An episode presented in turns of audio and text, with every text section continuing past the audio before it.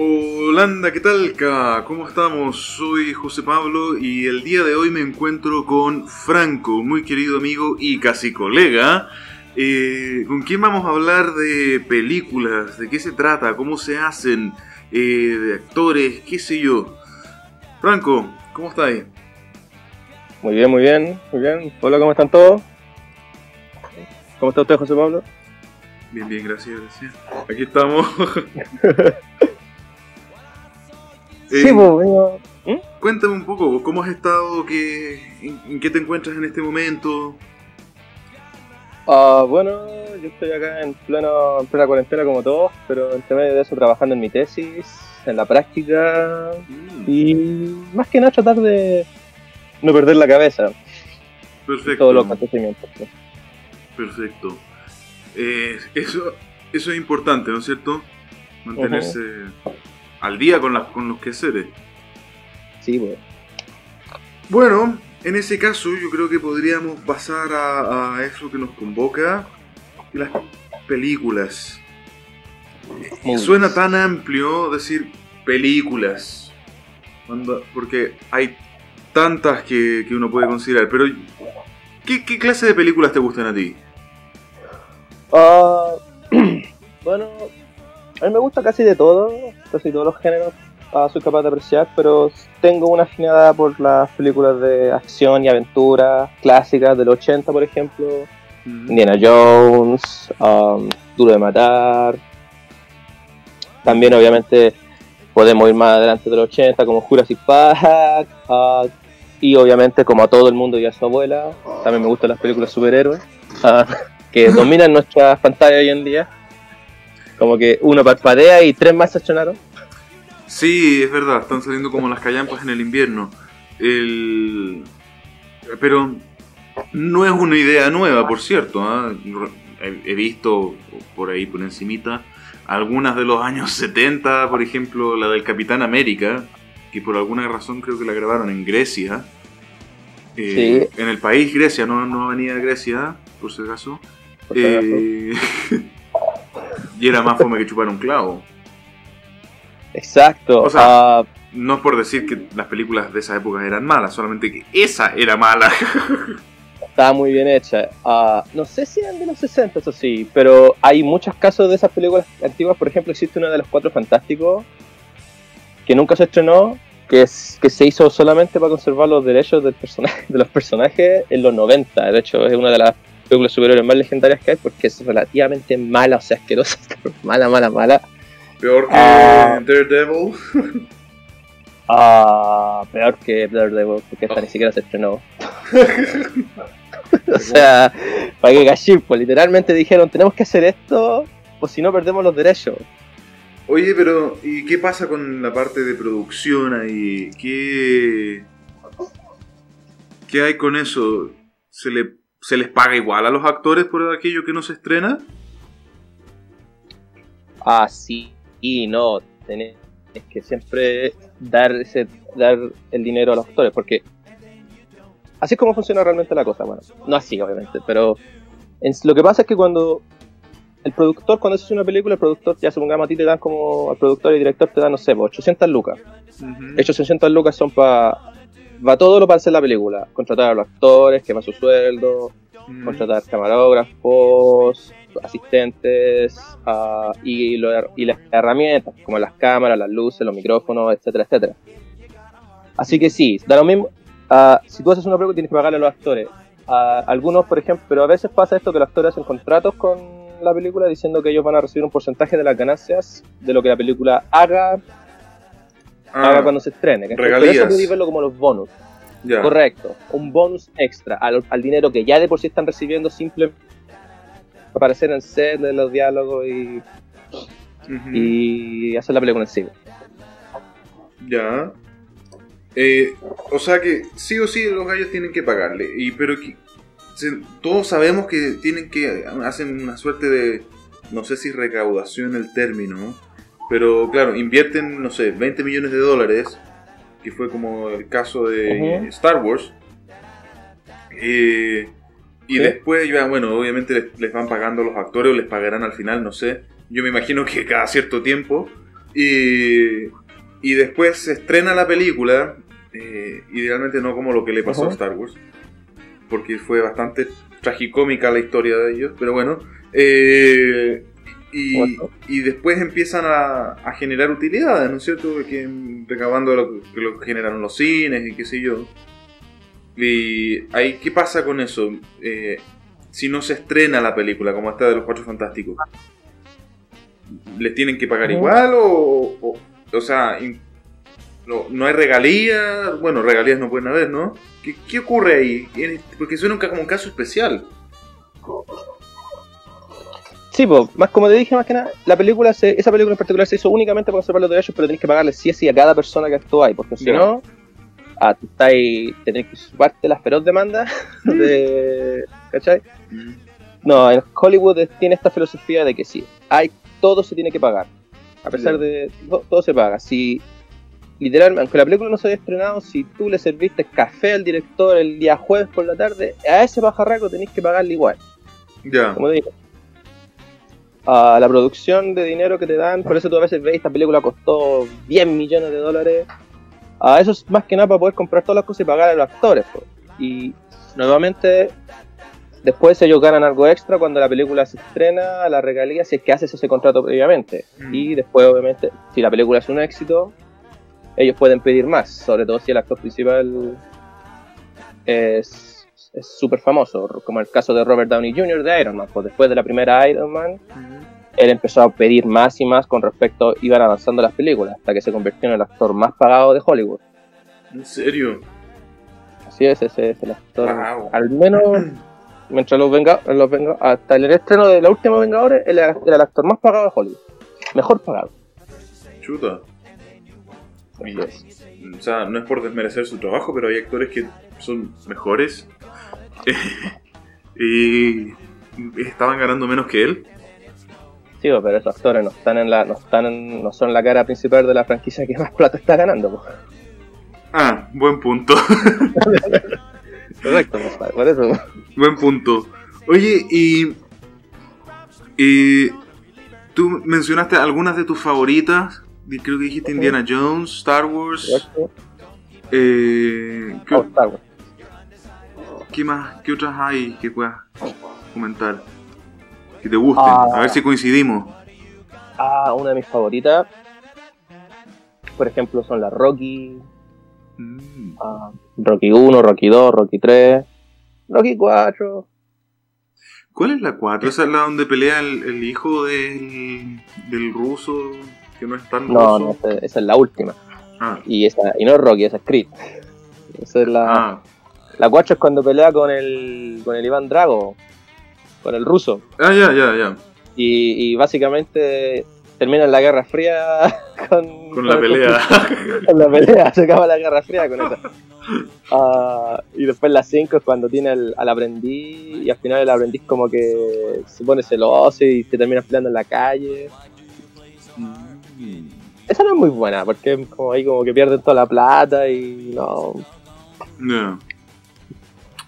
Ah, ¿Qué otra película más buena que.? Ah, yo estoy tengo algunos títulos en mente, a ver si, si coincidimos. Tengo en mente, bueno, aparte de las Indiana Jones y Star Wars, eh, Duro de Matar, creo que también lo dijiste. Sí, espectacular. Me gustan todas, pero las mejores son la 1 y la 2. Ah, Y la 3 también es buena, pero menos. Y la 4 también es buena, pero menos. Y la, la 5 o la 4... ¿Cuántas hay? ¿5? ¿4? hay cinco películas. Cinco. Ah, si no me equivoco, son cinco, sí. La, la quinta, claro, la quinta es cuando estaban en Rusia y, y dejan Cuando la crema en. Rusia. En San Petersburgo, parece. Parece. Eh, debo hacer la confesión esa, decidí evitarla porque no me Decidí evitarla porque ah, Duro Matar en mi caso es básicamente igual al tuyo, pero la 1 y la 3. Mm, No, no me gusta mucho la 2 porque la 2 es como demasiado lo mismo. Como entrar en las posibilidades, ¿cuáles eran las posibilidades de que le volviera a pasar la misma weá? Ah, sí.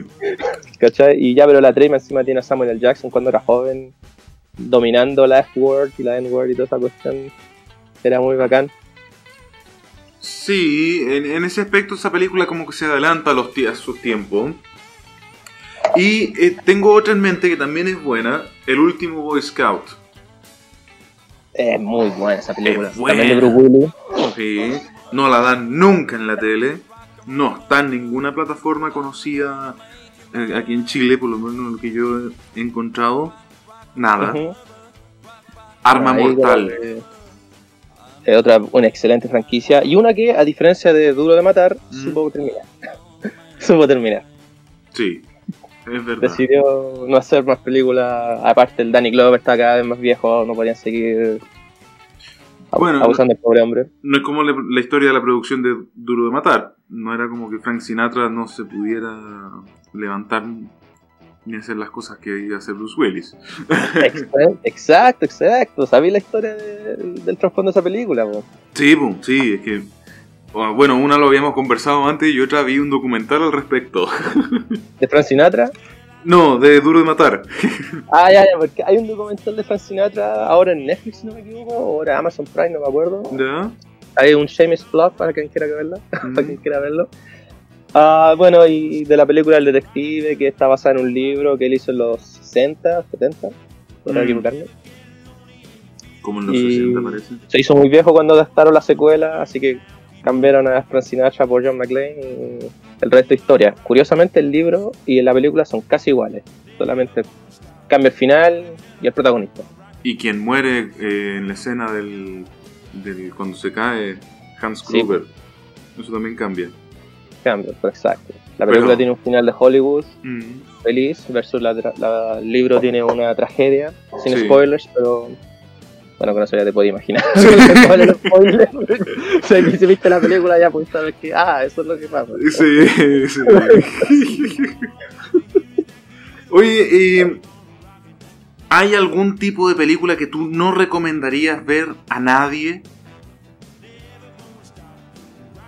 A nadie. Ah, pucha, no sabría decirte eso. Ah, bueno, sí, hay una película en particular que sabes que estaba viendo la otra vez, que no sé si no se la recomendaría a nadie, pero sería súper cuidadosa a quien se la recomendaría. Es una película llamada Elefante o Elephant. ¿Mm?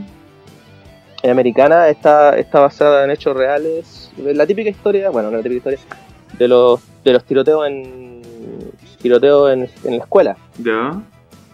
Ah, por eso se llama Elephant, la película de Elephant. El elefante Elephant in the Room. ¿Mm? Y bueno, es básicamente eso de que durante toda la película tú estás viendo, esta, se desata esta historia que hasta el momento parece normal de la vida escolar, pero están estos dos cabros que están comprando armas en el by the side, como se le dice, y al final de la película eh, termina con un muy impactante tiroteo muy gráfico y es súper fuerte ver la película. De hecho, si la quieren ver, la pueden encontrar fácilmente en, en YouTube. Ah, Eh, y Elephant 2000 2003. ahí. mm, Es una película que no recomendaría a la gente que es un poco sensible, es muy fuerte y, y obviamente porque está lidiando con violencia de menores. Perfecto. O sea, eh, es una película que, con- que para la que se necesita tener estómago y, y corazón de piedra para poder verla.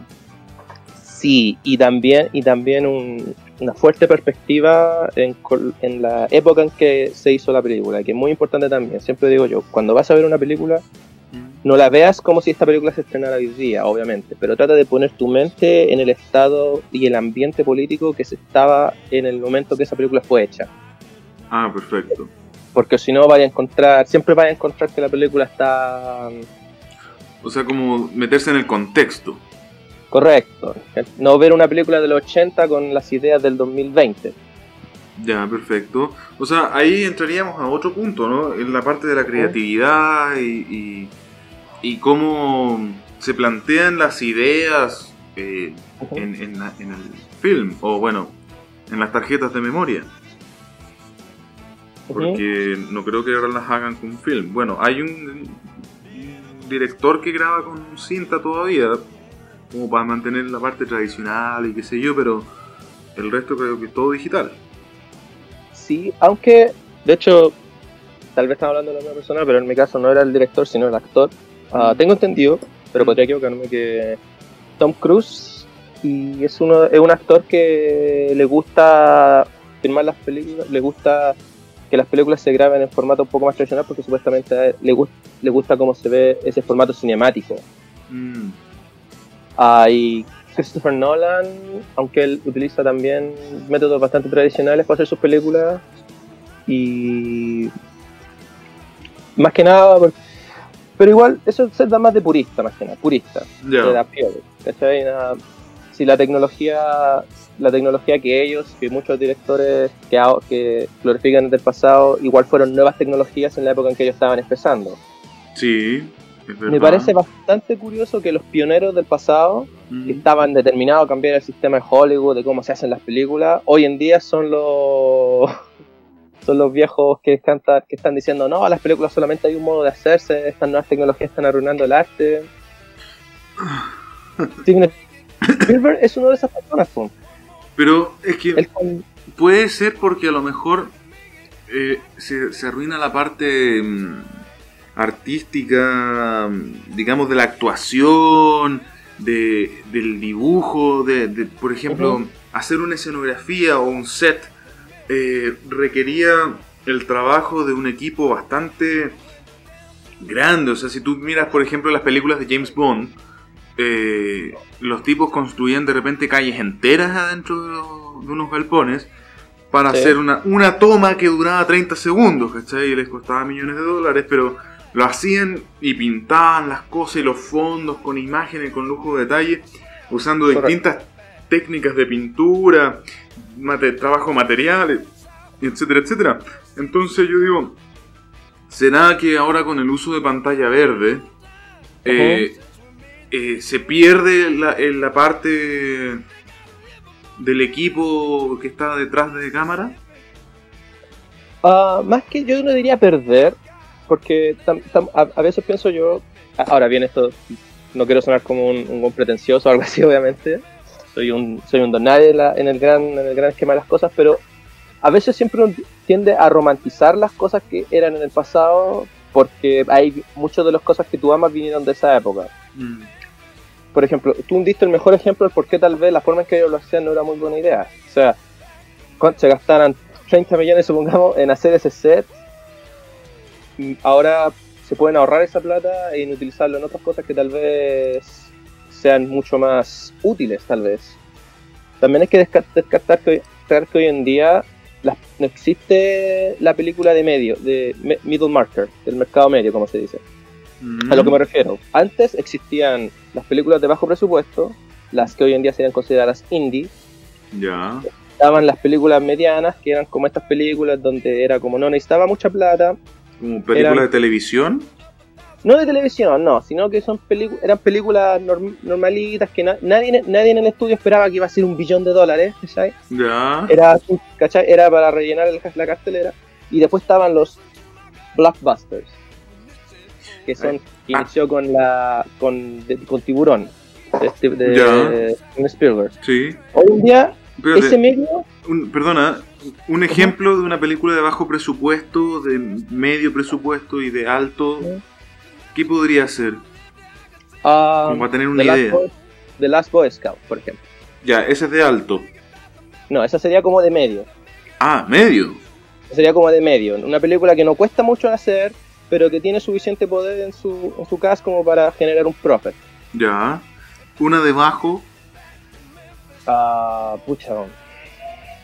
Elephant, por ejemplo, Ya. ¿cachai? O. ¿Qué otra cosa? Podría ser eh, Cloverfield, una película de bajo presupuesto. Esa, esa es la la del de- alienígena gigante que se convierte en florcita al final. Ah, Que gra- Ah. es como grabado así. con la, con la, como, con la, con la cámara de Sí. Footage. Sí. O si no, eh, Ujú. eh, ah, se me acaba de ir el nombre.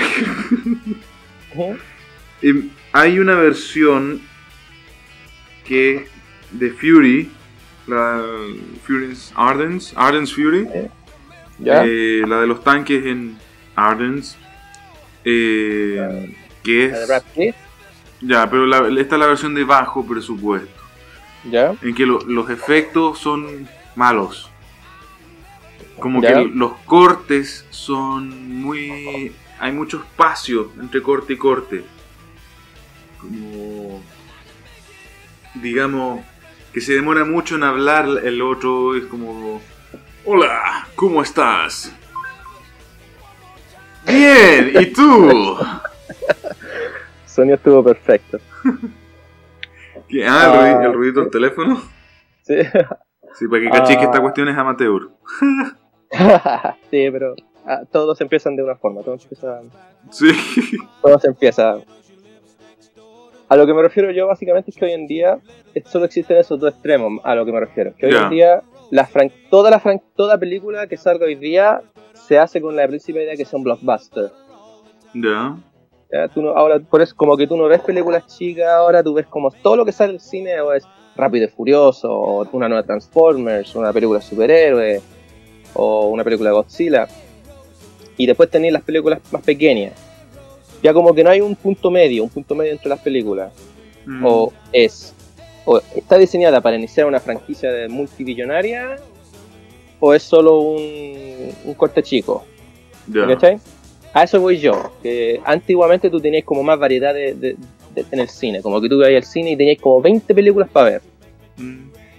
y tú podías escoger, versus ahora, como que tú vas al cine y realmente de las 20 películas que vienen en, el- en el- la cartelera, sabéis que solamente va a haber unas dos o tres, y, las, y casi todas son de franquicias que tú ya, acá- ya, ya conoces. Mm, Es verdad. Ahí- o sea, Y ahí donde está Netflix. Netflix es la que ha mantenido esa middle market movie, esa película del mercado medio, viva. sí, e- eso he notado. En Netflix hay hartas películas así como de presupuesto más o menos bajito, tal vez no tan espectacular como el último Boy Scout, pero sí algo mejor, Ah. mejorcito que esas películas ordinarias que de repente uno compraba en el persa, ¿cachai? Que... o la edición de, de Red, Ta- Red Dead en el Blockbuster, donde era como lo, lo- el- al fondo, las que nadie quería, al fondo. Claro, sí, eh, Eso que sobró, ¿cachai? Oye, y eh, ya que estamos hablando de, de los presupuestos para hacer las películas, ¿qué hay de la producción? ¿Cómo, ¿En qué consiste? ¿Cuál es el proceso a, a grandes rasgos para hacer una película? Bueno, basando en todo lo que yo he estudiado para ver esta cosa, depende obviamente de la película. Antiguamente funcionaba, era así como alguien llegaba al estudio y decía, o un productor encontró un libro que era, o este libro tiene potencial, tráeme a X persona para que, haga- para que adapte este libro con un guion y ese guion lo vamos a ir a, lo vamos a ir mostrando a las productoras a ver si al- a ver si les entusiasma la idea Así como lo que pasó con James Bond, tal vez. como pasó con James Bond, como pasó con Duro de Matar, ah, Duro de Matar, Duro de Sí, Matar, Sí. la primer libro, y casi todas las películas de Hollywood, Mm. porque a uno le gusta romantizar que antes hacían películas originales, no, que no, en antiguas adaptaciones siempre fue la la, la píldora de Hollywood. Bueno, Ah, Gone with the Wind. Y bueno, y una vez que alguien, y una vez que tienen un guion que les gusta, a la Mm. productora más que nada, ahí es donde se ponen a, a buscar financiamiento.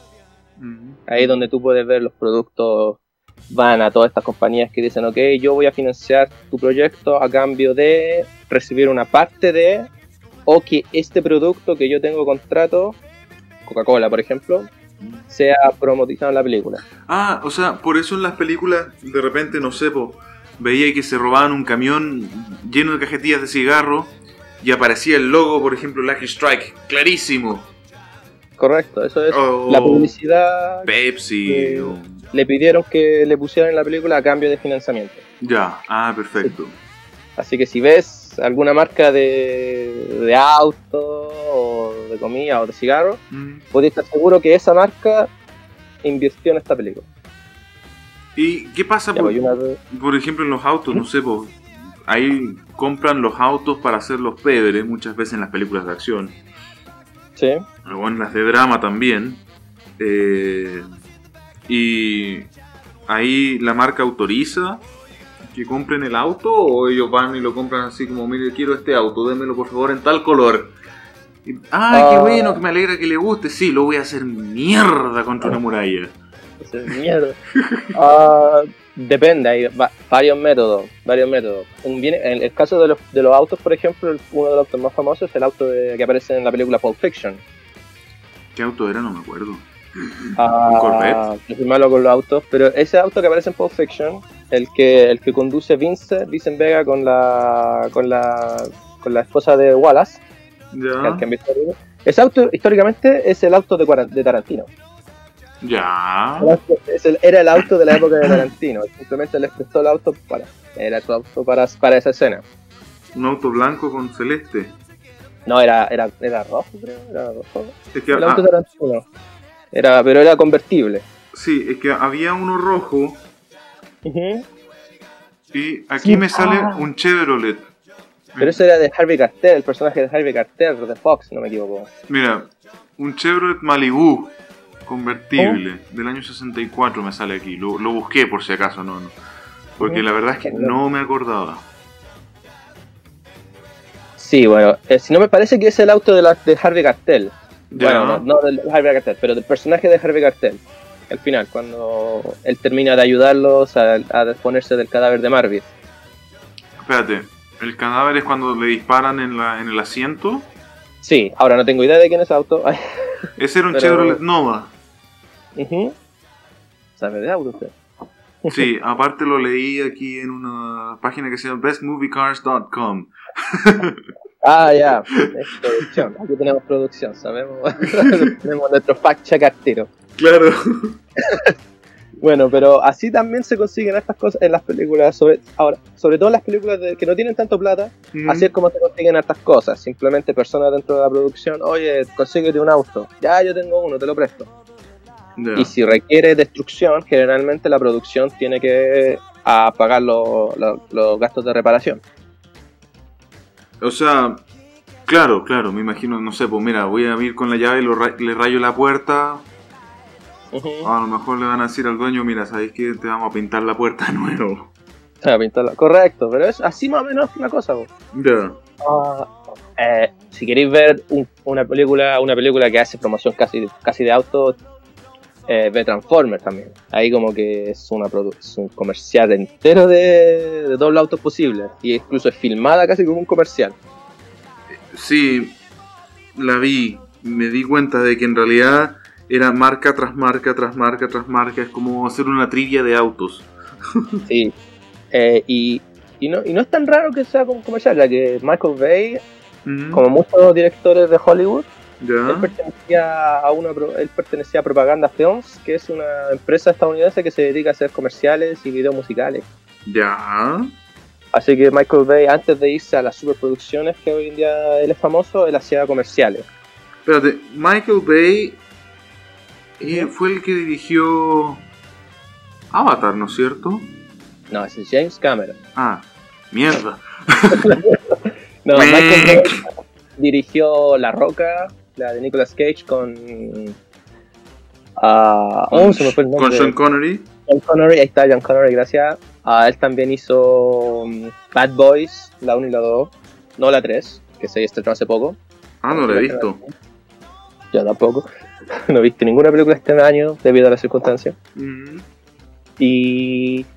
No, y James Cameron, él es el director de Terminator, Terminator 2, Mm. Aliens, o Alien 2, como los, cool- los, chicos, los chicos le dicen, Alien 2. Él también hizo Mm. True Lies, Mentira Verdadera, Sí, qué, buena película. Titanic y Avatar. Y siento que se me olvida algo por ahí, pero. Sí, bueno, tiene hartas películas conocidas. Y Ah. bueno, Y- y es por eso. ¿Mm? eh, eh, ¿qué pe- eh, no sé. lo de los comerciales, más que no No, hablando de- James Cameron no dirigió una de Star Wars. No. no ¿Quién no, fue? El que la del la del planeta de nieve. Eh, A New Hope. A New Hope no aparece ningún personaje de nieve en A New Hope. A New- Ah, New Ah. Hope fue dirigida por George Lucas. A New Hope. No, entonces, el de la nieve, ¿cómo se llama la cuestión? Planeta Hot, Empire Strikes Back. Empire Strikes Back, yeah. No, esa no fue dirigida por. Por. Ah, ¿cómo? Por George Lucas ni por. ¿Cómo Sí, se dice? tienes Ni razón. por James Cameron. Fue por Ivan Irvin Ivan Kershner. sí. Kirchner. Lo tuve que buscar, fíjate. Bueno, eso lo podemos editar y queda fuera, no importa. Nah, si tampoco podemos saberlo todo. sí. Mm. Se nos olvidan los nombres de vez en cuando. Bueno. Y curiosamente la 3 tampoco fue dirigida por. Ni por Ivan Kirchner ni por George Lucas. ¿Y quién la dirigió? Lo voy a buscar. Ok. el retorno, ya, ya. El retorno. El retorno. Pero tengo un dato de esta, por ejemplo, eh, originalmente Ujú. George Lucas quería que Steven Spielberg dirigiera esta, Ya. pero no pudo asegurarlo, así que dirigió a Richard Market. Ah. Pero sí, hubo una época en que casi teníamos una Star Wars dirigida por uh, Steven Spielberg. Y siento que habría quedado un poquito mejor. Probablemente, sí. Spielberg es un Aunque maestro. también. Eh, igual Spielberg tiene algunas películas que son como medias. fomeque. Pero en esta época no. Ah, eso sí. En esa época él estaba en fire. todo lo que hacía se transformaba en oro. Incluso Sí. hoy en día, hoy en día, cabe destacar que hace un solo un poquito, hace un poco nomás, ganó el Oscar a mejor director, vea mejor, a mejor director por Lincoln, si no me equivoco. Lincoln, pero no el cazavampiros, po, ¿no? No, no, no, no. No, estoy seguro si es por Lincoln, pero. No, estamos hablando de Lincoln, la, la película seria del, del presidente. Kennedy. Ujú. Oye, está revisando aquí, ya aquí estamos divagando, ¿para qué estamos con cosas? Sí, sí. Eh, las películas que ha dirigido Spielberg y partió con E.T. En el... No, perdón, No, no están en orden. no partió con ET. Eso- Estoy hablando por agua. Eh, partió con... Jaws, parece. Tiburón. Sí, parece que fue con, fue con Joss, después con Encuentro de el Encuentro Cercano. Mm, y- total, esto se puede, se puede cortar después. sí. tu. Imperio del Sol aparece por acá. Mira, aquí aparece Firelight, Duel, Ace Alien Royal Sky, en el 64, dice. Aquí aparece una película llamada Emblem, pero es un cortometraje. Ah, no, no, Emblem. Que parece que no, no tiene. Nadie, nadie la conoce esta película. Bueno, el, el punto es que eh, habíamos eh, Spielberg partió de harto tiempo, ¿no? pero tiene películas, eh, canciones. Tiene películas medias fome que, ¿ah? como ET. Los picapiedras. y eh, pero ET, los picapiedras no era fome. No, no, yo, pero simplemente. Ah, no, no la dirigió, simplemente fue el productor.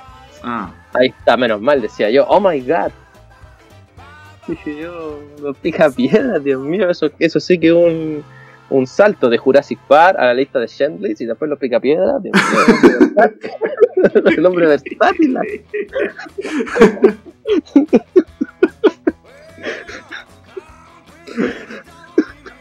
bueno. eh, pasemos al tema del casting. Ya pues. Oh, Dios mío. ¿Cómo se sabe qué actor es bueno para qué? Aparte de ver su currículum. Eh, Ideal para el papel. claro. Uh, es un arte, según nos muestran, y, un, y falla todo el tiempo. Mira, hoy en día, eh, por ejemplo, ah, antiguamente se utilizaba el, era, se escogía el actor principal basándose en el poder que el actor podía traerte al, al proyecto, por ejemplo. Eran como si- los famosos vehículos. Si tú veías a, a Stallone en una película de acción, la película era considerada un vehículo de Stallone. Es decir, todo fue construido alrededor de Stallone. Hicieron, ok, ¿qué? y dijeron, abramos este archivo, busquemos los guiones que nos pueda servir con, estas, con las habilidades que tiene Stallone. Así era, por ejemplo, durante los 80 y durante los 90 y durante el principio de los 2000. Pero después del principio de los 2000 hubo un cambio, donde los actores ya no tenían tanto poder, eran las franquicias lo que importaba. Curiosamente coincidía con el descenso de las películas de los superhéroes, en donde ahí ya lo que importaba era el, el- el personaje, no el actor. Mm. O sea que por eso vimos un cambio entre Tobey Maguire y el otro que estuvo entre medio y después Tom ¿Al Holland. ¿Eh? No, no, no, no. En ese caso, con lo de los superhéroes, el, el encontrar al actor principal, casi todos siguieron el ejemplo de, de Superman. Superman. Superman, la original, la de los, la de los del 79, la de Richard Donner, Mm. en el de contratar a un desconocido. ¿Por qué? Porque si exponían a, ya, pongamos a Stallone y Superman, la gente no va a ver a Superman, la gente va a ver a Stallone. O Rambo. O- correcto. Ah, esa era la idea de contratar a un actor que no era conocido, para que la gente vea al personaje, es decir, a Superman, no a este actor famoso que interpreta a Superman. La idea era que Superman tenía que ser más importante que el actor. Y este más o menos ha sido el mantra de casi todo el casting de superhéroes en la historia. Ah, obviamente hay, ex- hay excepciones, pero generalmente buscaban que sea no solo sea ideal para el papel, sino que también nos tenga demasiado star power, como se le dice, Mm. para, para que no caste una, una sombra sobre el personaje.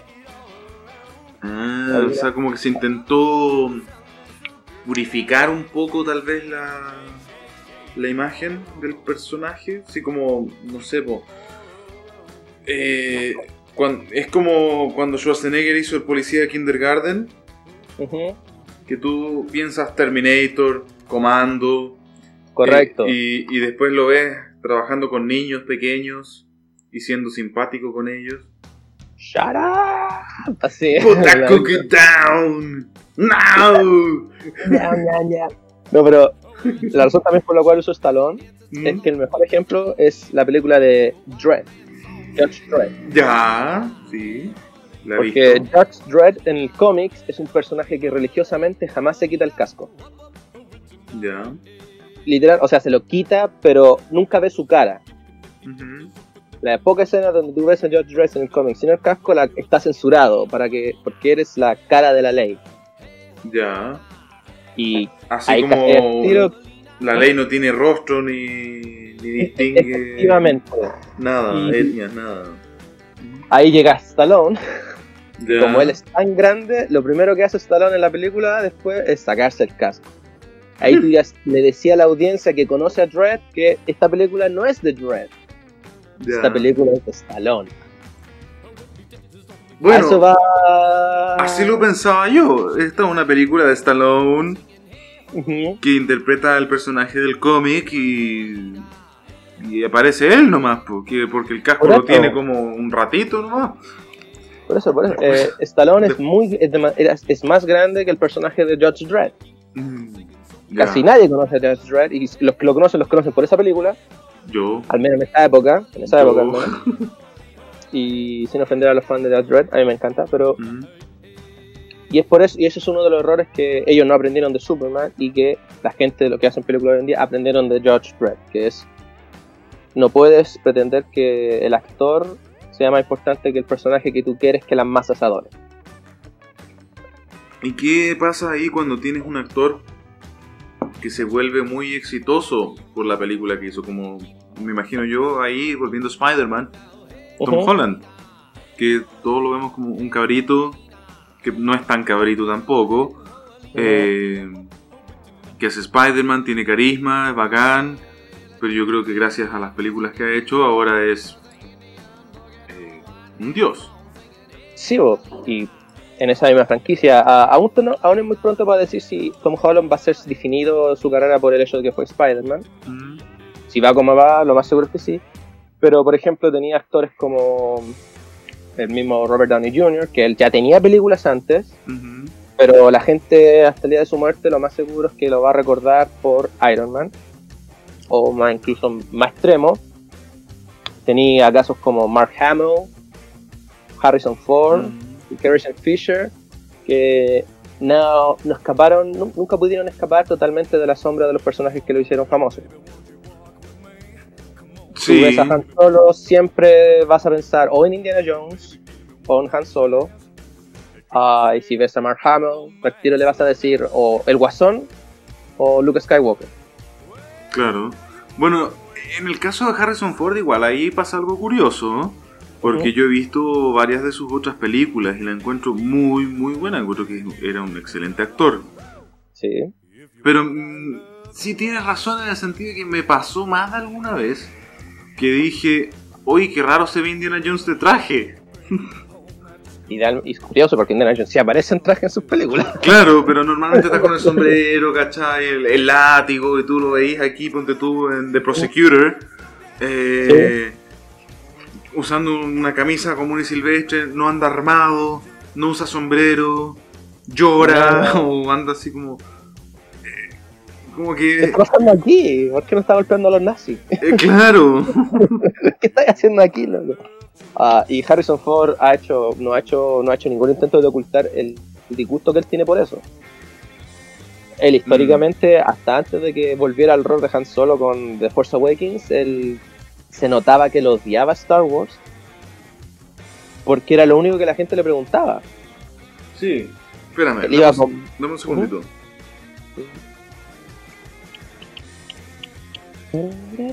Ahora sí. Ah, y eso. Era como que lo único que la gente le preguntaba, oye, Han Solo, fírmame esto. Y asumo que debe ser ataoso, hartante. Para él, fue hartante para él toda su carrera, que él hizo todas estas películas que eran igual de buenas, incluso algunas mejores, depende de tu gusto, obviamente. Mm, Y la gente no paraba de asociarlo con este personaje, en este solo personaje.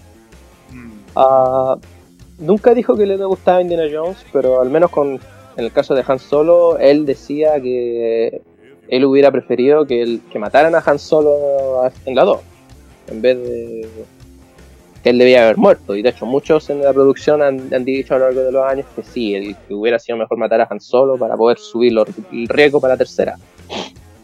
Mm. Yo no encuentro que haya sido necesario matarlo, pero sí creo que el personaje de Han Solo no es tan espectacular en la película. O sea, Y ten cuidado que los nerds nos van a asesinar por eso. los nos van a venir, ¿cómo se te ocurre decir eso? pero o sea, me refiero a que, no sé, pues es como... Ya, es un pirata, un piloto, qué sé yo. Y ya está bien, el personaje le sale bien, y porque es buen actor y todo lo que tú queráis. Pero eh, también podría haber sido otra persona que hiciera la misma pega, ¿cachai? ¿Me entendí? O sea, No es como Indiana Jones, por ejemplo. Yo, yo sé que ahí habían pensado en tomar a Tom Selleck y dejarlo a él como el, el icónico, el icónico Exacto. Pero no habría sido lo mismo, creo yo. O sea, sí, es bien difícil saber cómo habría pasado si Tom Selleck definitivamente no hubiera tenido su contrato con Magnum P.I.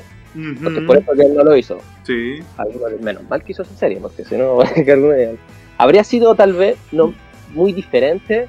Ahora, lo curiosamente es que si tú ves Magnum P.I., en la última temporada hay un capítulo que hace una que hace una referencia a Indiana Jones que Mm. él se viste de Indiana Jones y tiene una aventura como Indiana Jones Ahí para que si quieres ver lo que lo veas, es muy es lo primero que vas a encontrar si ponéis a buscáis eso en YouTube Ya. y te habría dado una idea de lo que hubiera sido. Yo antes veía la serie en. En el. ¿Cómo se llama? En el TCM. Era buena, me gustaba. Pero nunca pude verle el final. No, pero es, es una muy buena serie esa cosa, pero muchos dicen que fue una me escogió mal. muchos dicen que escogió mal, que, Mm. que, que él tendría que haberse quedado con Indiana Jones, pero tam- también da lo mismo, una vez si lo hubiera hecho, tal vez la, la franquicia no habría sido un éxito. Claro, bueno, ahí estamos eh, ya como especulando. Especulando, sí, Eh. obviamente. Todas estas cosas dependen tanto de la suerte, el un lugar y un momento. Claro, o sea, eh, no es, no es una ciencia cierta. Exacto. Oye, ¿y, y, y qué pasa aquí con el tema de las películas que tienen cambios fuertes? Como lo que fue El Hombre de Negro que salió el año pasado, me parece, con Chris Hemsworth. Los cazafantasmas, que, que pasó eh, a ser las cazafantasmas. Los cazafantasmas. ¿Qué, qué, ¿Qué ocurre con esas películas? ¿Por qué se hacen esos cambios en que los personajes que eran hombres pasan a ser mujeres y las mujeres hombres? ¿Qué tiene una razón de ser? ¿Qué, ¿A qué se debe? Ah, es por un tema de. Aquí, ah, por representación, básicamente. Mm, Lo que ellos. La, la lógica de Hollywood, al menos, es. Queremos atraer a un público más variado, a un público. A un público femenino en estas franquicias que generalmente han sido como solo para hombres, ¿cachai? Supuestamente, obviamente, una tontera. Las mujeres han disfrutado estas películas por muchos años. Sí. Pero Hollywood dice que. Bueno, Hollywood tiene los números también, así que ¿qué sabemos nosotros? Tal vez realmente en su analítica no aparecen que las mujeres realmente vean todas estas películas, y- pero no lo sé. Pero la idea es esa, de que si hacemos esta versión, que esta, esta es la versión de las mujeres, van a atraer a una audiencia mucho más grande. Ahora, por desgracia, el marketing de todas estas películas no, no ha sido el mejor Ya, o sea. el mejor y siempre salen con que están tratando como de reemplazar por ejemplo este fue el caso de los cazafantasmas mm, esa película no se vendió como la nueva generación de cazafantasmas sino que casi se vendió como "Es- estos van a reemplazar a los cazafantasmas originales ya, sí. y esto a los fans no les gustó porque querían a Bill Murray querían a mm, oh se me olvidó siempre el único que no es a Bill Murray soy malo Ah, querían a los originales querían Claro. a los cazafantasmas originales Que fue mi caso, a mí me pasó eso. Yo dije, oye, pero esto nada que ver. Es como. O sea, yo no, no- La película es buena. Yo la vi, la encontré buena, la encontré entretenida y todo. Entretenida, entretenida. Pero. eh, no eran los cazafantasmas. ¿Cachai? Sí, y ese fue yo creo que el error de esa película, más que nada. eh, pues, si realmente iban a hacer una película que es protagonizada solo por mujeres, tratar de haber hecho algo más inteligente en el sentido de no decir, chiquillos, estos van a reemplazar a las personas, a los personajes que ustedes han amado por años, casi 30 años ya. Claro. No que hubieran dicho algo así como, eh, con respeto, vamos a hacerlo, vamos a hacerlo nuestro y esta es una nueva generación, los suyos siguen acá, pero estos son y, y no va a funcionar, pues no funcionó y no funcionó. No. El marketing y, a otro- y la, la película con respecto a los fans más vocales fue súper tóxico ese terreno y al final la gente no, no quiso verla porque se sentían todos los, todos los lados se sintieron atacados. Ya. Los que querían ver la película se sintieron atacados, los que no querían ver la película se sintieron atacados y hubo harta acusación de homofobia. O sea, fue un fiasco. Por desgracia la película se convirtió en un fiasco y, y- y muy feo porque la actriz, la, la actriz de color de esa película es una señora que fue amenazada por en, en las redes sociales, fue echaron sus fotos privadas. O sea, fue complicado, más, mucho más de lo que yo habría pensado, así como una horda de fanáticos enojados porque les cambiaron a los personajes, pero estamos hablando que hubo repercusiones eh, serias. muy, repercusiones muy serias, se perdió millones. Y más que nada porque no se supo manejar, no supieron manejar las quejas y tampoco, no, no supieron cómo presentar esto y tampoco supieron cómo manejar las reacciones, porque igual, si bien estoy, yo estoy 100% de acuerdo que la, fue una sobrereacción por parte de los fans más vocales, tampoco digamos que ellos, las- los que hicieron las películas, hicieron las películas y el marketing lo, lo hicieron tan bien como deberían haberlo hecho. ¿En qué sentido? Muchos de los, muchos, por ejemplo, muchos de los fans de los cazafantasmas Mm. jamás han dicho, no, no, no, los cazafantasmas, no, no, no, no, yo quiero mi fiesta de chachicha, no quiero, no quiero. Que- ya, no, ellos nunca, si la idea original Cazafantasmas Mm. ah, la- una- era una nueva generación donde los hijos y las hijas de los protagonistas, como lo que hizo Star Wars, por ejemplo, iban a ser los nuevos héroes, iba a ser un grupo mixto, no solo de hombres o solo de mujeres, iban a ser hombres y mujeres. Y eso es lo que están haciendo ahora, por si acaso. Los Cazafantasmas 3, Ya. la oficial Cazafantasmas 3, supongamos, Va a ser eso, básicamente, de la nueva generación, los descendientes de los protagonistas originales. Ya. Y ahora, para también con la productora, porque los fans han pedido y rogado un caso fantasmas tres por año, no se hizo porque los actores, como Bill Murray, por ejemplo, no quería volver. Ya.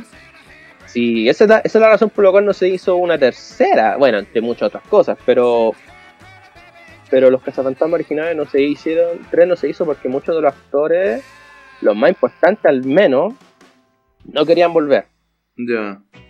Yo habría Y- pensado que que no se hizo porque hasta ahí nomás llegaba la historia. No, estamos hablando de Hollywood, por favor. O sea, todo se puede extender aún más. Sí, no, y era una franquicia que daba dinero. Ahora, la segunda históricamente no, no fue muy buena, Mm, ah, pero había cosas que hacer, pues sí, era una, era una trama, era un, era un- el caso es un concepto muy interesante para solo dejarlo en dos aventuras. ya. Sí. Simplemente necesitaba... Si no, pregúntenle Supernatural. Exacto. Y, y es difícil. po. Otra franquicia que también intentaba hacer solo esto de, de hacer su versión femenina, por ejemplo, que hace poco que pasó casi desapercibido, fue. Ahora son siete, no sé cómo se llama. Ocean 7, creo que se llama. Ah, sí. Oceans 11, Oceans 12, Oceans 13. Sí, no, esas son las originales de, con ah, Clint Eastwood y Johnny, de Johnny Depp, iba a decir, Matt Damon y. George Clooney. Los Clooney, o el Batman. Batman. Sí, estas Clint son- Eastwood no aparece. po. ¿Mm? Clint Eastwood ahí no aparece. George Clooney, George Clooney. habría, habría sido épico que Clint Eastwood hubiera aparecido en esa película. Yo más digo. Sí, concuerdo. Muy buena, es muy buena la trilogía original y es una fiesta de salchichas, como le dicen los americanos. La es verdad. 2, la Sandra Bullock aparece como. No, pues, ah, Julia Roberts, el personaje de Julia Roberts se une al grupo, pero de una forma bien indirecta. Sí, Tenía sentido que si iba a realizar la película, tratar de hacer la franquicia un cast más, más diverso, obviamente, como es la Mm. palabra. sí. Pero obviamente otra vez fueron al extremo en vez de, no, no vamos a hacer un más diverso, vamos a hacer lo mismo que hicieron ellos, pero al revés. Ahora, la peli- esa película, a diferencia de esta, no tuvo, no, no, no tuvo mucha controversia, casi nadie la vio, tengo entendido. ¿En serio? O sea, nadie estaba hablando de esa película cuando se estrenó, lo cual me pareció... Ahora, para ser justo, se estaba estrenando, se estrenó durante esta época del COVID, tengo entendido. Yo supe que se estaba haciendo y nunca más... ¿Estamos hablando de una nueva película entonces de los Oceans? Una nueva. Ah, no tenía El de puras mujeres. El de puras mujeres. No me acuerdo cuándo salió. Por eso es que salió de, salió como de la nada. Salió el 2018, perdón. Ocean's 8. Ya. No me equivoco. Creo. 2018, Severon y George Clooney hicieron, ah, descartaron la posibilidad de una secuela de Ocean's 13 debido a la muerte de Bernie Mac en 2008. El spin-off con reparto femenino protagonizado por Sandra Bullock como la hermana de Danny Ocean fue puesta en desarrollo, fue concebida. ya, ya, ya. Ya. Sí. Me acabo de enterar de esto. Hay una nueva película de los Oceans y. Y Ahí sí queréis verla. Mi papá la Ocean's vio y le gustó. ¿Y dónde la podría ver esa película? Uff, ¿Existe en Netflix, Amazon? no. Lo más seguro es que está en uno de esos, pero tendrás que utilizar los métodos de FreeVPN para Ah, ya. encontrarla. Lo Ah, mi, típico. viejo, mi viejo la tiene como en un archivo descargada, por desgracia. Ya. Ah, y eso, ¿Y es buena? A él le gustó. Y a él le encanta la original, así que yo creo que sí, debe ser buena. Aparece, tiene un muy buen reparto. Sí, me imagino. Sandra Bullock, que es re buena actriz. Es buena, Sandra Bullock. Sí. grande. Pero, pero igual, pues esa, esa, esa idea de reiniciar la película y darle más, darle una mayor representación es una buena idea. El problema yo siento que igual no, no conectan es que se nota demasiado que están haciéndolo solamente por dinero. Sí. Eh, yo creo que ahí tú le diste en el clavo, pero medio medio. El, eh, o sea, está bien, me parece bien que quieran hacer versiones alternativas de lo que ya hemos visto, por decirlo de alguna manera, pero me da la impresión de que no es por las razones que corresponden. O sea, no es porque realmente sea choro ver, no sé, la versión femenina de Ocean's Eleven. Es porque en realidad si ven mujeres, a las, las mujeres que, que, quieren ver mujeres van a sentir, ah, ya sí, estamos representadas, así... y todas esas cosas. Claro, algo por el estilo. Eh, entonces, como que, no sé, pues no es como tan artístico, no tan humorístico. No sé. Sí, como que no se, no, no, se siente como que alguien encontró un guion que es demasiado bueno y es protagonizado por mujeres, hagámoslo. Como que se siente más como que es que sea una versión de mujeres, trabaja en el guion. Claro. Ahora, muchas películas hoy en día son hechas de esa forma, uh, pero es muy, es muy restregado en tu cara también. Mm. Es el problema con el marketing de lo que decía yo. Te, te, lo, te, reflejan en la cara que ahora son de puras mujeres, ustedes hombres tuvieron su oportunidad, fuera. Mm. Eso, por ejemplo, muchos pensaron que esa era la impresión que daba los, los cazafantasmas, por ejemplo, volviendo a ese tema, volviendo a esta mm. película. Y la gente no le gustaba eso, ni a las mujeres le gusta eso. No les gusta que traten de como de comprarlas básicamente. Ah, ah pues es que voy a ir contigo solo porque existe una película de mujeres, no. Mm. Y no funciona de esa forma. Eh, en el sentido de que no es llegar y, decir vamos a hacer esta versión porque sí, sino porque en realidad tiene que haber un, como un trasfondo mejor. O sea, todo puede funcionar, todo puede funcionar. Si siempre he dicho, todo puede funcionar, simplemente tienes que hacerlo funcionar. Ya. Y no, tampoco voy a aprender a decir que, ah, como la película no se hizo con las mejores intenciones desde fondo, va a ser mala película. No, porque si ponía un pajarraco o una pajarraca que sea bueno en lo que hace, él te va a hacer que el producto sea bueno. Ya. Fantasma no es una mala película. No. es la mejor película que esa franquicia puede haber sacado, pero no es mala. No es mala. Eh, la gente que la, que la gente que Sony, que Sony fue la productora de esa película, si no me equivoco, puso en el cargo de, gente que sabe hacer películas e hizo una película medianamente interesante, medianamente entretenida, que no merecía el odio que recibió, pero debido a la forma en que se promulgó, se promocionó, no, no conectó, no conectó. Y encima ofendió a los fans de la original, que tiene tanto hombres como mujeres. Bueno, hay que decir igual que haters are gonna hate. Exacto. Eso siempre dicen en inglés, o sea... No les, no les tienes que dar a ellos benzina para que eso. Claro, o sea, siempre va, a haber, alguien que se va a quejar por algo. Bueno, eh, creo que es hora de ir concluyendo. Y a ver si... ¿Qué crees tú? ¿Existe algún... no, déjame reformular la pregunta. ¿Será mejor el, el cine antiguo, años 60 o digamos, del, del siglo XX o es mejor el del siglo XXI? Uh. Sin ganas de decir que una es mejor que la otra. La, antiguamente había más variedad. Había más variedad, había más... no, eso, variedad. y, y, había mucho tipo de películas.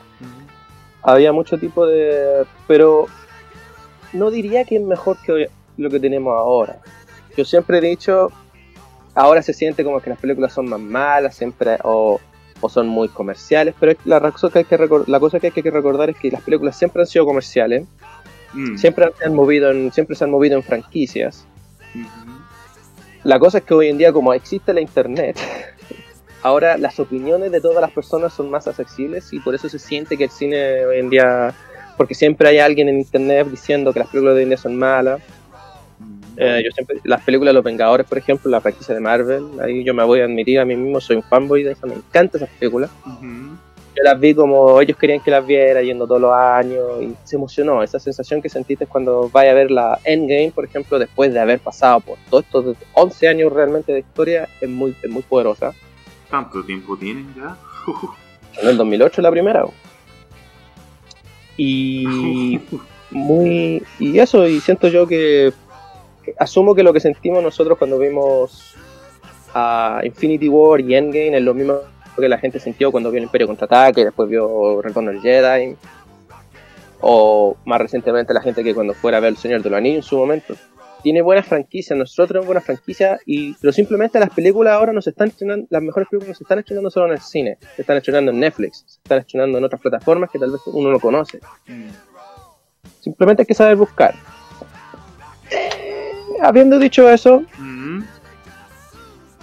no puedo negar que mis películas favoritas de todo el tiempo, la gran mayoría, están en los de 99 para atrás.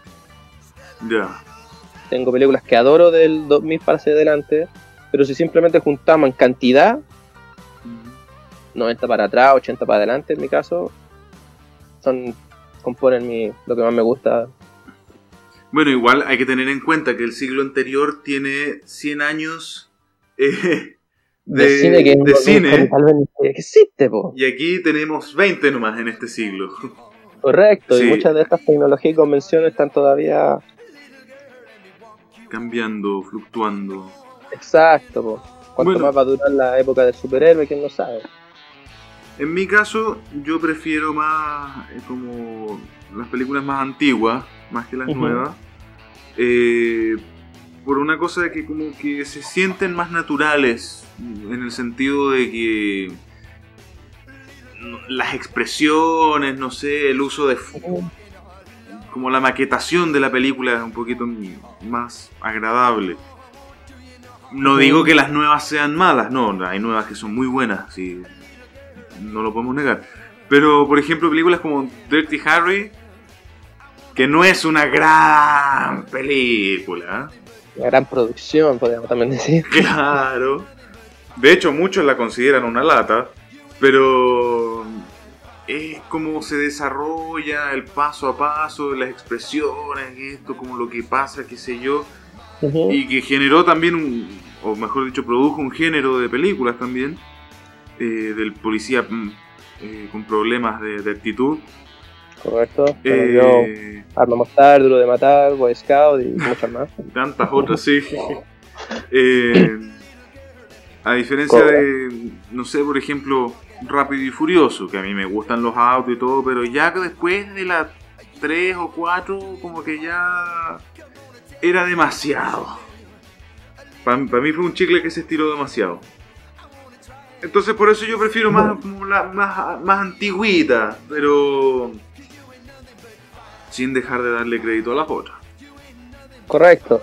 Es que también, también importa también lo que uno podía hacer en el pasado versus lo que puede hacer ahora. Por Ah, desgracia, sí. las películas de ahora van mucho en hacer estas grandes escenas espectacular con mucho efecto, mucho efecto visual, ya sea en computadora o práctico. Antiguamente no se podía hacer todas esas cosas, así que obviamente el guion tenía que ser más, más ajustable, más, más, más, más fuerte, podríamos decir, Ya, ah, porque no podíais hacer tantas cosas. O sea, teníais que asegurarte de que un hombre sosteniendo una pistola, persiguiendo a, una, a, un, a un ladrón por la calle, no sé, por un ejemplo random, tiene que ser súper, súper, eso tiene que ser súper interesante, súper excitante de ver. Mm. Así que obviamente vais a asegurarte que todo eso funcione bien y, y, y contabais más con los personajes que antes, pero hoy en día como hasta entretención podía ser dentro de una computadora, que ah, a ciertas cosas no se ponen tanto tiempo. O sea, espérate. eh, pienso inmediatamente en la saga de James Bond, cuando tú dijiste eso de que, como que en base a los tiempos y las tecnologías es como ha ido cambiando el enfoque de la película. Si tú Correcto. miras James Bond, la- las de los 60, tienen mucho diálogo, mucho bla bla, en el que contextualizan la película, hablan de los malos, hablan de los buenos, te dicen qué pasa, por qué pasa y qué van a hacer al respecto y cómo lo van a hacer. Te dan toda la información en diálogo. Pero a medida que van pasando los años, como que el diálogo se fue reduciendo. Sí, po. Hasta que donde más se nota el- es con en la transición de Pierce Brosnan a Daniel Craig. Que ahí ya pasamos de un James Bond relativamente más moderno a un Terminator. Un Encuentro yo. Terminator, efectivamente. literalmente, cruza, atraviesa paredes. Sí. y sí, pues. pero ahí también va también críticas de la época. Por ejemplo, James Bond es una franquicia que es que vive, que vive por el nombre James Bond, pero muchas de las películas a lo largo de los años fueron duramente criticadas por el Mm. hecho de sentirse, curiosamente, sobre todo la de James Bond, muy payasas, tal podríamos decir. Ah, son franquicias que es una franquicia de película hecha por por ah, por ah, British people, Ujú. ingleses que vivían demasiado en el pasado, podríamos decir, y nunca se adaptaron a, lo- a los mundos actuales con respecto a filmmaking, a la creación de películas y todas esas cosas. Y en ese, por eso también se sienten tan lentas, son filmadas de forma muy tradicionalista y todo ese tipo de cosas. Y a pesar de que es considerada un, un caso curioso, que es considerada una franquicia de acción, Mm. jamás nadie ha puesto en una lista de las mejores películas de acción de todos los tiempos una película de James Bond. Chuta. Parece que con cada punto que tocamos vamos siguiendo eh, desenterrando más cosas aquí. El- creo que tenemos que cerrar ya porque estamos en la hora. Estamos en la Eh, horita, que tomar 11. No. Sí, de hecho. Eh, no, no, mira, me quedo sin palabras. Yo creo que a lo mejor vamos a tener que hacer un próximo capítulo eh, para seguir ahondando en el tema. No sé qué opinas tú. Cuando, ah, sí, pues cuando queráis. Eh, Hay mucho qué hablar. porque nunca había pensado en eso, de que no la consideraran una película de acción, y cuando para mí es una de las... No sé, es lo que más acción tiene, a pesar de que tiene... el- o a, a lo mejor las palabras tienen mucha acción, no sé. Pero eso, sí, eh, tiene acción obviamente las películas, pero no una acción tan espectacular, sino que sé, hasta que llegamos a la de Daniel Craig, son las que más uno podía pensar si quería acción así, Víscera, Casino Royale, Mm, el inicio de esa película con la, en la, la escapada del loquito en la, la construcción, en el sitio de construcción, mm. es, mu- es muy bueno, muy bueno en términos de acción. Las dos no tanto. Ahora, bueno, yo en cierta medida como que defiendo el- el- a los productores antiguos de James Bond en el sentido de que ellos estaban inspirados en un libro, los libros tienen diálogo, harta descripción, entonces... eh, y, y era el personaje, ¿cachai? Era, un- era un galán que decía en pocas palabras, pero lo que decía hacía que a la mina se le, se le cayeran los calzones mientras se tomaba un martini y se fumaba un pucho. Digo, ah, Obviamente los tiempos cambian y después cada vez se ve que, por ejemplo, que James Bond fuma menos hasta que no fuma. Ah, el Jane Connery se, se fumaba 20 en una escena.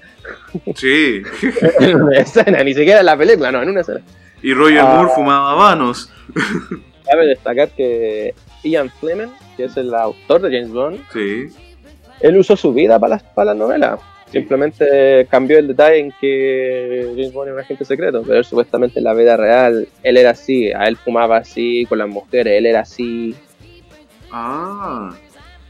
Según según según reportan obviamente. Claro, No sabes si sí. era así, pero ah, así que cuando la gente dice critica a James Bond de que es muy realista con respecto a cómo trata las minas o, o cómo o come, toma, toma cosas, está Mm. basado en la vida de una persona real. Ahora, si eso es bueno o malo, ahí yo no voy a meterme en ese asunto. Claro. Pero hay que considerar la época, obviamente, que uno ve James Bond para poder disfrutarla, porque siempre he dicho yo que la- tal vez sea por eso que películas como Dirty Harry y James Bond clásicas no son muy no son hab- habladas hoy en día mucho porque tienen conceptos obsoletas a lo mejor para los tienen ideas de hoy. obsoletas de cómo es la, rep- la representación y ese tipo de cosas pero aún así siento yo que no deberían ser descartadas como arte por eso Yo concuerdo. ¿Mm? Concuerdo. Me parece que es una excelente conclusión. Correcto, si está bien, si no te gusta, si sientes que lo que hace el personaje no te gusta, velo como arte, disfrútalo como arte y si no, ya, pero no, no, no, no te pongáis a cambiarlo. Claro. Solo Bien, muchas gracias entonces por eh, acompañarme en este podcast eh, y por iluminarme con estos conocimientos de, de la industria del cine. Me Pero, quedo con ganas de más. Eh, para a lo mejor en otra ocasión nos podríamos volver a reunir y tratamos aquello que haya quedado pendiente. o hablar de, de los otros temas porque es muy amplio. Sí. Puede hablar de todo. Hay historias demasiado locas en el mundo del cine, de los clásicos, de nuestros clásicos favoritos. Claro. Hay demasiado, hay demasiado que contar. Volver al futuro tiene muchas cosas que contar. La producción de Volver al futuro y ese tipo de cosas y par. Mm, Pero sí, pero es verdad. Estamos eso hablando de buenas películas. demasiado. Sí. Bueno, vamos a, a cerrar el- este capítulo del día de hoy. Muchas gracias, compadre. Y estamos al Ujú. habla.